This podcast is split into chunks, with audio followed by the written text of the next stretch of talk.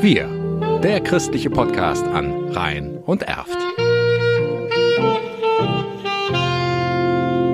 Mit Jan Sting. Die Fastenaktion von Miserio richtet den Blick auf Kolumbien. In dem 52 Millionen Einwohner zählenden Land sind die Kaffeebohnen und Hülsenfrüchte wichtige Handelsgüter und landestypische Grundnahrungsmittel. Aber der Klimawandel und Wetterextreme haben zurückgehende Ernten zur Folge. Das trifft viele kleinbäuerliche Existenzen. Der Weltladen in Brühl unterstützt die Meserio-Aktion unter dem Motto Interessiert mich die Bohne spontan, da heißt der Spruch ja eigentlich, interessiert mich nicht die Bohne. Als Weltlandmitarbeiterin denke ich da immer an Kaffeebohnen, an fair gehandelten Kaffee natürlich. Es geht hier, glaube ich, allerdings auch nochmal um, um eben viel mehr Bohnen, eben um Bohnen, die halt, ähm, also weiße Bohnen, rote Bohnen, schwarze Bohnen, Sojabohnen, die halt einfach auch für die Ernährung der ähm, bäuerlichen Gesellschaft wirklich in Kolumbien, denke ich, überlebensnotwendig sind. Heike Kragel-Besse arbeitet ehrenamtlich im Weltladen, der am 5. März um 19 Uhr zum Vortrag mit Aniela Gemena Guerrero Benavides Landes ins Margarita S in Brühl einlädt. Sie engagiert sich für die Rechte der Kleinbauern,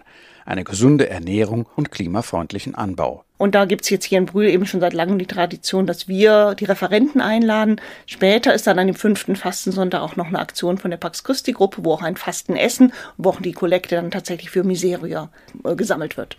Der Weltladen steht für fairen Handel und will mit dem Vortrag dafür sensibilisieren, was wir in Deutschland aus den Erfahrungen in Kolumbien lernen können. Es ist immer wieder beeindruckend, wenn die Menschen aus den Projekten selber erzählen, zum Beispiel aus dem Regenwaldprojekt im Amazonas, wo halt ganz konkret festgestellt wird, wie er bedroht ist und dann halt auch immer die Frage, was können wir dafür tun, dagegen tun, wo können wir da mitwirken. Rosel Simonis sieht eine Möglichkeit im Ehrenamt. Die Seniorin baute den Weltladen in Zülpich mit auf und als sie nach Brühl umzog, stieß sie vor einem Jahr zur dortigen Gruppe der Ehrenamtlichen. Ich halte das für eine sehr, sehr sinnvolle Arbeit und ich finde es sehr gut, wenn man Menschen an den fairen Handel gewöhnt.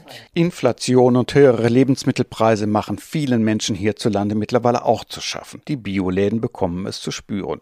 Für den Weltladen in Brühl sieht es derzeit aber noch recht entspannt aus. Also der Weltladen Brühl hat es im letzten Jahr eigentlich noch nicht gemerkt. Aber klar, man kann jeden Euro nur einmal ausgeben. Aber wir haben schon viele Leute, die einfach auch sagen, wir können hier trotzdem nicht auf Kosten anderer leben und müssen eben unseren Teil dazu beitragen, indem wir einfach gerechtere Preise zahlen.